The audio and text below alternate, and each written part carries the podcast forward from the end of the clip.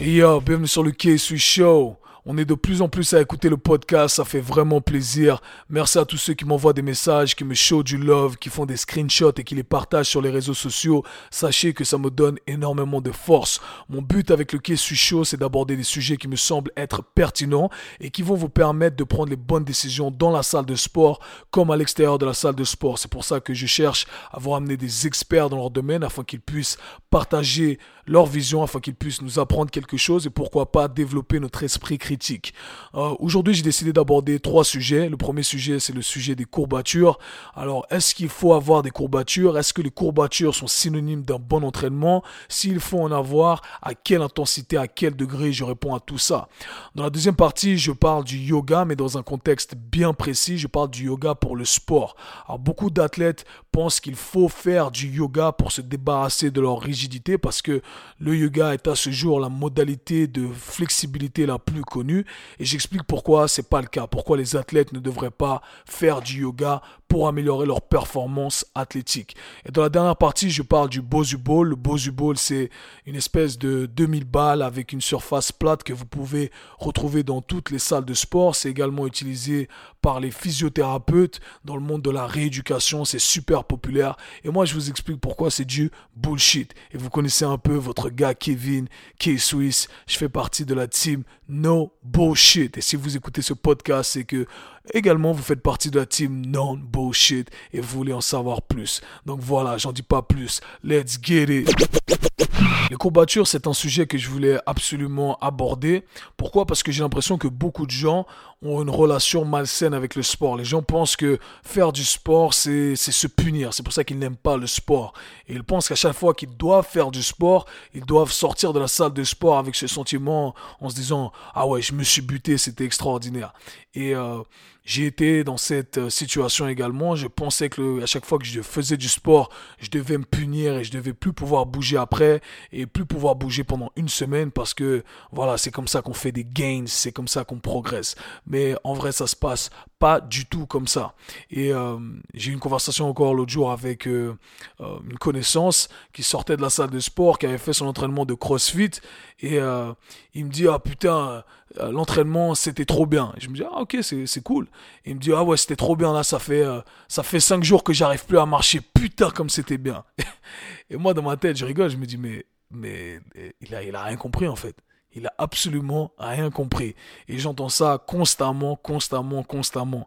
Les gens pensent que ils doivent se punir, ils doivent punir leur corps et c'est un synonyme de bon entraînement. Alors je vais répondre clairement. Est-ce que les courbatures sont synonymes d'un bon entraînement? Pas du tout. J'invite tous ceux qui n'ont pas euh, écouté mon podcast sur le sommet et la récupération à aller l'écouter. C'est un podcast qui vous explique à quel point c'est important de placer le focus sur la récupération. En petit résumé, euh, l'entraînement, c'est juste une stimulation qu'on place sur notre corps, mais le progrès se fait pendant la phase de récupération. D'accord? Donc c'est là qu'on progresse, c'est là qu'on construit du muscle, c'est là qu'on fait toutes les adaptations nécessaires. Maintenant, quand vous euh, poussez un peu trop loin, ok, pas un peu trop loin en l'occurrence de ce gars-là, c'était trop trop loin, eh ben, vous créez beaucoup de dégâts. Donc à chaque fois que vous vous entraînez, vous créez des dommages au niveau des tissus musculaires, d'accord? Et des dommages également ou de la fatigue au niveau du système nerveux. Et ça demande un certain temps pour que votre corps puisse euh, récupérer, puisse se réparer, faire les adaptations nécessaires. Et quand on crée trop de dommages et on ressent ce sentiment de courbature extrême, c'est-à-dire euh, on n'arrive pas à s'asseoir après une session, on a travaillé un peu sur nos jambes et ça dure pendant plusieurs jours, et bien là on se dit on a poussé un peu trop loin. L'intensité était soit trop élevée ou euh, le volume était trop élevé. Et c'est important avec le corps de savoir faire les choses progressivement. Ça c'est très important. Si vous devez retenir un mot, c'est ce mot-là. Il faut faire les choses progressivement avec son corps. Et si on a trop de courbatures, c'est que malheureusement on n'a pas euh, respecté ce temps d'adaptation, on n'a pas respecté certaines progressions. Et le problème avec ça est le suivant quand votre corps reçoit une information, donc une stimulation qui est due à l'entraînement, votre corps va donc prendre un certain temps afin de pouvoir se réparer, récupérer. Et ensuite, il va établir une base de référence qui était plus élevée que la base euh, précédente, c'est-à-dire que vous avez progressé. Maintenant, quand vous allez pousser trop loin, eh ben, votre corps passe plus de temps à se réparer plutôt qu'à chercher à progresser. D'accord? Il doit absolument réparer les dégâts que vous avez créés afin de pouvoir revenir éventuellement à la base de référence que vous aviez auparavant. Encore une fois, j'ai fait une vidéo YouTube que j'ai mis dans les show notes, l'importance de la récupération et euh, ça va être très imagé si vous la regardez. Donc voilà, si vous avez des courbatures extrêmes, c'est que vous avez poussé votre corps euh, trop fort, trop loin, vous, en avez trop fait, et maintenant votre corps passe plus de temps à chercher à se réparer plutôt qu'à euh, s'améliorer. D'accord? Donc non, avoir des courbatures, ce n'est pas un synonyme d'un bon entraînement. Ceci étant dit, si vous cherchez à hum, développer votre musculature, si vous cherchez la croissance musculaire, selon moi, il faut euh, placer un stress qui va vous euh, permettre justement de stimuler cette croissance. Et il faudrait avoir euh, un petit peu de courbature après un entraînement. Donc si je fais des entraînements de musculation dans le but de chercher l'hypertrophie musculaire, eh ben, j'aimerais avoir un petit peu de courbature. Mais quand je dis un petit peu, c'est euh, ça devrait pas me freiner, ça devrait pas me gêner dans mes mouvements du quotidien, d'accord? Je devrais sentir ah voilà, j'ai travaillé un petit peu, euh, je le sens un peu aujourd'hui, mais ça me freine en aucun cas, ça me crée pas de douleur, ça ne crée pas de gêne. Si on n'a pas de courbature du tout, ça ne veut pas dire qu'on ne progresse pas selon moi, je me dis peut-être j'aurais pu pousser un peu plus ou peut-être pas. Encore une fois, ça dépend du contexte. Il faut tout contextualiser. Si vous êtes un athlète de haut niveau, comme moi je travaille avec des athlètes de haut niveau, bah, au contraire, je vais pas chercher les courbatures du tout. Je vais donner ce que j'appelle la dose minimum effective. La dose minimum effective qui va nous permettre de stimuler une adaptation. Et j'ai pas envie d'avoir de courbatures. Pourquoi? Parce que un athlète de haut niveau doit pouvoir exécuter son programme le lendemain également, doit pouvoir performer le lendemain également. Alors on ne veut pas qu'il se sente freiné par des douleurs, par des gènes musculaires. Donc si c'est votre cas, si vous êtes un athlète de haut niveau, n'allez pas chercher les courbatures. Allez faire la dose la minimum effective afin de euh, stimuler votre corps et éventuellement votre corps va, avec le temps, créer l'adaptation que vous cherchez à créer. Mais cherchez pas les courbatures, ce n'est pas un signe de bon entraînement. Maintenant, disons que vous allez à la salle de sport et vous avez poussé un peu trop loin et vous dites ah putain merde j'ai merdé, euh, là j'ai trop de courbatures, c'était trop fort. C'est pas grave, il faut ajuster. Et la prochaine fois que vous refaites votre entraînement, eh ben vous allez ajuster quelques variables. Les variables que vous voulez ajuster, c'est en l'occurrence le poids ou le volume d'entraînement. Le volume étant le nombre de répétitions que vous allez effectuer. Moi, ce que je vous conseille en général, c'est euh, voilà, de, de, manier le volume. Euh, si vous n'utilisez pas des charges euh, extrêmes, d'accord Vous devez toujours travailler dans votre capacité de toute façon. Mais ce que je fais avec mes clients, on est en constante communication. On ne peut pas savoir exactement quel est le volume optimal à faire. On ne sait jamais ça, d'accord? Donc on doit plutôt viser dans le côté le plus bas. On va chercher on va chercher à jouer, à jouer la carte de la sécurité et de se dire, voilà, je vais faire le minimum, je vais voir comment mon corps répond et je vais essayer de la prochaine fois en rajouter plus. Et vous devez utiliser cette approche. C'est plus intelligent de faire ça, de commencer avec la dose minimale et ensuite en rajouter plus plutôt que de commencer trop fort et ensuite ça va ralentir votre progrès sur les prochaines semaines. Donc voilà, ça c'est mon conseil. Ajustez votre entraînement de façon à ne pas avoir de courbatures extrêmes parce que votre but c'est de pouvoir vous entraîner après et sachez que les courbatures ne sont pas synonymes d'un bon entraînement. Les entraînements ne sont pas là vous punir, mais ils sont là pour créer une adaptation qui vont vous permettre euh, d'atteindre vos buts. Donc voilà. Deuxième sujet que je voulais absolument aborder, c'est le sujet du yoga. Euh, pour ceux qui me connaissent, pour ceux qui travaillent avec moi, euh, vous savez que j'en parle souvent du yoga et je tiens à préciser ça avant que j'ai la communauté d'instructeurs de, yoga qui se fâchent, les gens qui aiment du yoga qui vont laisser des mauvais commentaires. Sachez que je n'ai absolument rien contre le yoga. Pour la petite background story, euh, quand j'ai eu beaucoup de problèmes au niveau des articulations, j'ai cherché plusieurs modalités, j'ai étudié plusieurs modalités et j'ai cru que le yoga était euh, l'une de ces modalités qui allait euh, réparer tous mes problèmes parce que c'est un peu ce qu'on nous vendait. Donc j'ai moi-même pratiqué du yoga, j'ai étudié ça et je pensais même vouloir devenir un instructeur yoga. Et j'ai très vite euh, compris les limitations du yoga. J'ai vite compris que ça, ça allait pas m'apporter ce que je voulais que ça m'apporte. Et c'est ce que je vais vous expliquer aujourd'hui. Dans tous les cas, ce que je veux dire ici, c'est que je le passe, je place le yoga dans un contexte. précis et je suis pas en train de dire que le yoga c'est bien ou que le yoga c'est pas bien. C'est pas le sujet d'aujourd'hui. Alors, ces dernières années, on a vu que cette modalité a explosé. Il faut comprendre un truc. Le yoga, c'est une pratique ancienne qui, euh, qui vient d'Inde. Donc c'est là depuis des années, des, des milliers d'années. Et euh, c'est basé sur plusieurs piliers fondamentaux. Et la pratique physique n'est qu'un de ces piliers, d'accord? Le yoga en soi, c'est pas que euh, faire une pose warrior, d'accord? Il faut savoir que ce sont les occidentaux qui sont allés euh, qui ont converti cette pratique, si vous voulez, qui va au-delà du côté physique et qui ont créé une, stratégie marketing autour de ça. Et voilà, c'est le yoga qu'on connaît aujourd'hui. Aujourd'hui, il y a plein de formes de yoga qui partent dans tous les sens. Yoga avec des bières, yoga avec des chèvres, etc. Mais sachez qu'à la base, ça va au-delà de la pratique physique et c'est quelque chose que je respecte énormément. Et il faut comprendre que les instances de yoga, euh, malgré que ça soit une, une discipline qui a, qui a ses racines en Inde, les instances qui certifient les instructeurs de yoga sont des instances américaines. D'accord? Ce sont les Occidentaux qui ont pris cette pratique, qui l'ont transformée afin que ça euh, rentre dans notre modèle occidental. Voilà, c'était juste pour la petite introduction.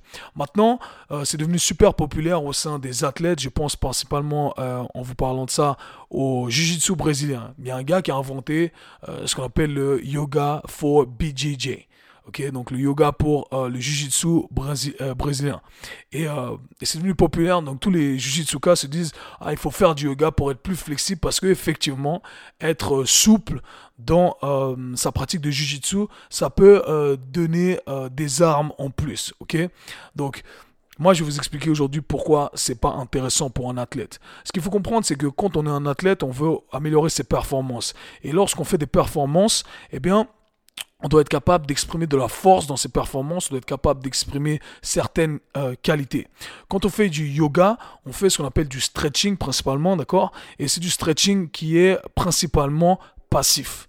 Alors passif, c'est-à-dire que on n'active pas notre système nerveux, il n'y a pas de recrutement musculaire quand on fait ces stretching-là, Quand on fait ces stretch, on se met dans une position et on laisse la gravité euh, faire son travail ou on laisse une force externe faire son travail. C'est ce que je définis par euh, la flexibilité passive. D'accord? On n'a pas d'engagement neuromusculaire à ce niveau-là. Et quand on fait un sport, eh bien, on doit être actif. Et quand on est actif, eh bien, on recrute de la force, on recrute euh, ses tissus musculaires dans plusieurs directions, etc., etc. Ce que j'entends par là, c'est que la pratique passive du yoga n'a aucun transfert sur le mouvement actif qu'on aura dans un sport. Alors pour ce cas-là, le yoga, c'est pas nécessaire pour le sport parce qu'on est en train de développer une flexibilité qu'on ne peut pas utiliser. Et pour ceux qui ne sont pas familiers avec ce terme, flexibilité, mobilité, etc., allez écouter mon podcast numéro 1 et j'ai également un article sur mon blog. Tout ça, je vais le mettre dans les show notes et vous allez comprendre la différence entre la flexibilité et la mobilité. Donc, quand on est passif dans une amplitude de mouvement, on n'arrive pas à la contrôler. Si on n'arrive pas à la contrôler, on n'arrive pas à produire de force. Et si on n'arrive pas à produire de force, eh ben, il n'y a pas de transfert sur notre sport. Alors maintenant, il y a des gens qui vont me dire, ah non, mais ça se voit que tu n'as jamais fait une classe de yoga et le yoga, c'est dur, c'est physique et il y a beaucoup de gainage. Alors oui, c'est vrai, il y a certaines positions qui ne sont pas passives à 100%. Ceci étant dit, quand on se met dans une position de yoga où on n'est pas passif, et encore une fois, il y a différents types de yoga, donc euh, je ne suis pas en train de préciser, mais de manière générale, on utilise uniquement 20 euh, à 30% de sa contraction volontaire maximum. C'est-à-dire que, imaginons que votre effort maximum produit euh, est de 100%. Là, vous allez tenir votre effort à environ 30% dans la position dans laquelle vous allez vous retrouver. D'accord? Donc si euh, on va mettre ça dans un contexte, si vous faites un squat et que votre rep max c'est 100 kg, d'accord? 100% c'est 100 kg, et ben là vous avez que 30 kg sur la barre. Et quand vous avez 30 kg sur la barre, ben vous pouvez faire plein de répétitions parce que c'est léger, c'est pas très intense, d'accord? Et c'est pareil pour euh, le yoga. Quand vous mettez dans une position, vous la tenez à 30%. Et c'est pour ça que vous pouvez tenir cette position pendant longtemps. C'est pour ça que vous pouvez faire des planches que vous pouvez tenir pendant longtemps. L'intensité est très faible, d'accord? Et quand on fait un sport de haut niveau, en sport en général, quand on développe ses capacités athlétiques, on ne travaille pas sur le côté euh, intensité euh, basse. On essaie de développer son intensité au maximum, on essaie d'être le plus proche possible des 100%. Et c'est pour ça que j'explique que le yoga, ça n'a pas de euh, transfert sur le sport parce que on ne travaille pas sur les qualités athlétiques qu'un athlète devrait développer quand il travaille sur sa performance. Parlons un peu du Bozu Ball. Je sais qu'il y a plein de coachs qui utilisent le Bozu Ball et plein de physios qui utilisent le Bozu Ball constamment. Et je sais qu'ils vont pas aimer ce que je dis, ils vont, euh, ils vont sûrement m'insulter. Mais c'est pas grave. Sachez que tout ce que je dis, c'est qu'il y a de la science derrière, il y a de la pratique derrière, il y a du savoir derrière. Je sais exactement ce que je dis. Et si un jour je venais à changer d'avis et avouer que j'ai tort, je dirais, mais c'est pas le cas. Le Bozu, c'est du bullshit. En tout cas, de la façon dans laquelle on l'utilise aujourd'hui. J'ai expliqué un peu euh, le Bozu. Je vais le mettre dans un contexte, comme ça les gens savent un peu de quoi je parle. Le Bozu Ball, c'est cette espèce de euh, demi-balle avec une surface plate et euh, en général les gens l'utilisent pour travailler sur ce terme fancy qu'on appelle la proprioception, c'est-à-dire qu'on challenge votre stabilité afin de recruter ce que les gens appellent les muscles profonds. Alors je sais toujours pas ce qu'est un muscle profond. Voilà, pour moi je connais des muscles profond, pas profond, des muscles, same shit. Tout euh, fonctionne de la même façon. Donc ça, ce sont des termes un peu fancy pour faire croire que on sait de quoi on parle et qu'on rajoute de la science derrière. Mais voilà, ça n'a pas, euh, ça pas grande utilité en vrai. Euh, c'est utilisé dans le monde de la rééducation énormément. Euh, quand vous vous foulez une cheville, quand vous vous blessez euh, au genou, le coach ou le physio va vous mettre sur le bosu ball et va dire ah, vas-y mets-toi sur une jambe ou saute sur une jambe, atterris sur le bosu ball. Euh, voilà, ça va, ça va travailler les muscles stabilisateurs de ton genou et ou de ta cheville. Et c'est complètement faux. Je vais vous expliquer déjà pour plusieurs raisons pourquoi c'est faux. Euh, mais avant ça, j'aimerais donner le cas également des gens qui font des squats sur les Bosu Ball. Alors ça, vous, vous, pour moi, vous êtes les champions. Ah ouais, les champions. Vous mettez une barre sur votre dos et vous allez sur le Bosu Ball et vous faites des squats. Parce que non, euh, attends, ça travaille les muscles profonds. Ah ouais, ça travaille les muscles profonds, mon gars. Euh, pas ceux du cerveau, en tout cas. Bref. Euh, si c'est votre cas, arrêtez tout de suite. Croyez-moi, ça sert à rien. Il faut comprendre pourquoi on fait les choses encore une fois, et c'est ce que je viens euh, vous enseigner aujourd'hui. Donc, ce qu'il faut comprendre déjà dans le côté euh, du côté force, développement de force, parce que quand on travaille sur la stabilité de quelque chose, c'est qu'on cherche à développer de la force à un angle précis, d'accord? Être stable, c'est-à-dire pouvoir contrôler un mouvement et pouvoir contrôler un mouvement ou un angle, une amplitude de mouvement, c'est savoir créer, produire de la force dans euh, ce mouvement, dans cette amplitude de mouvement, etc. et ce qu'il faut comprendre, c'est que la stabilité détermine la capacité contractile de vos muscles.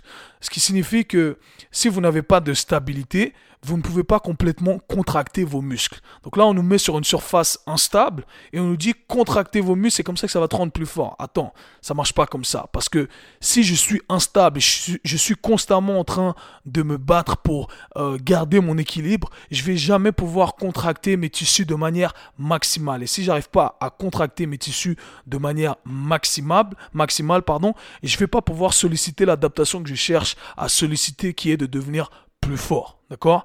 Et en plus de ça, pour pouvoir euh, rendre des tissus plus forts, on doit passer un certain temps sous tension également. Alors là, je pense euh, aux, tissus tels que les, euh, tendons, les ligaments, etc., les muscles. En général, tout ça, c'est les mêmes tissus, c'est la même chose. ils répondent à une demande de force. On place, on met euh, notre, nos tissus sous tension. Et là, vu qu'on est instable sur le Bosu Ball, eh ben, on n'arrive pas à passer assez de temps sous tension. Par conséquent, on n'arrive pas à créer l'adaptation qu'on cherche à créer. Alors les gens vont me dire, ouais, mais c'est dur. Bah oui, être dur, être difficile, pardon, quand une chose est difficile, ça ne veut pas dire forcément que c'est juste ou que c'est bien ou que c'est adapté pour ce qu'on cherche à faire le sentiment euh, d'effort ressenti n'a rien à voir avec l'intensité placée sur les tissus et le résultat qu'on va avoir. Alors être euh, difficile en soi, quand un exercice est difficile, un entraînement est difficile, ça en revient au premier point que j'ai discuté auparavant, les courbatures, ça ne veut pas dire que c'est bien. D'accord? Donc gardez ça en tête. Quand on est sur une surface instable, on n'arrive pas à euh, produire de la force à son niveau maximum. On a à peu près, euh, on utilise peut-être 30% de sa capacité maximale. Et on ne devient pas plus fort en utilisant à peu près 30% de sa capacité maximale. J'en reviens également à l'exemple du squat que j'ai utilisé auparavant. Si vous voulez devenir plus fort à faire du squat, et votre rep max c'est 100 kg, si vous mettez 30 kg, vous n'allez pas devenir plus fort. D'accord? Maintenant, du côté euh, de la rééducation, il faut savoir que la rééducation, ça doit être quelque chose de très précis. Et de nos jours, on utilise des protocoles au bol, comme je l'ai mentionné dans mon euh, podcast précédent sur la médecine conventionnelle. Euh, on utilise le même protocole pour tout le monde. Vous avez mal au genou, vous avez mal à la cheville, mettez-vous sur le beau du bol. Et tout le monde doit faire ça. Mais le problème avec ça, c'est que il n'y a rien de précis, il n'y a aucun aucune recherche derrière et se dire, ok, voilà l'angle que je dois renforcer.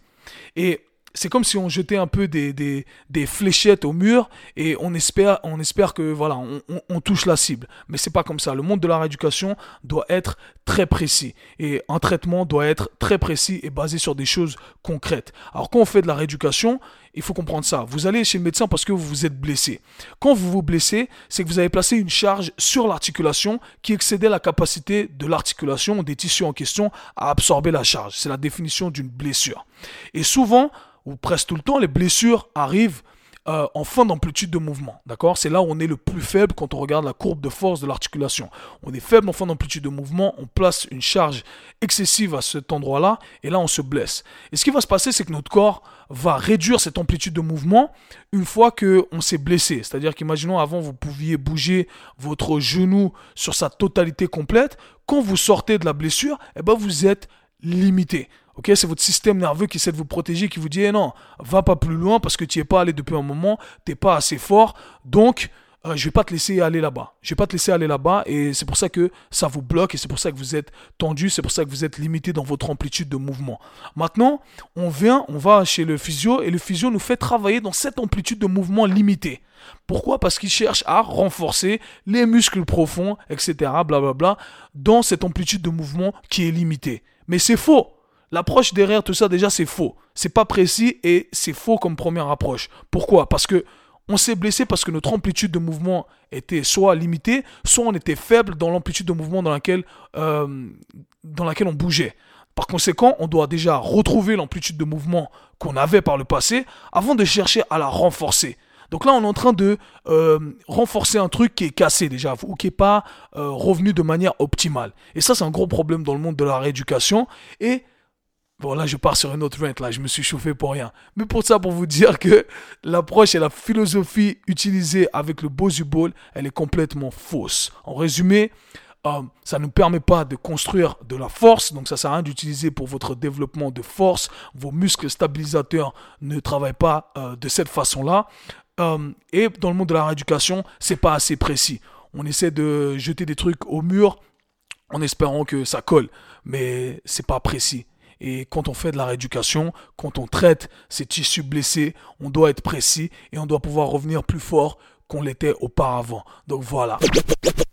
Yo, c'était le K-Sui Show. Ici, on parle nutrition, fitness, lifestyle, développement personnel. Le tout pour vous apprendre à être la meilleure version de vous-même.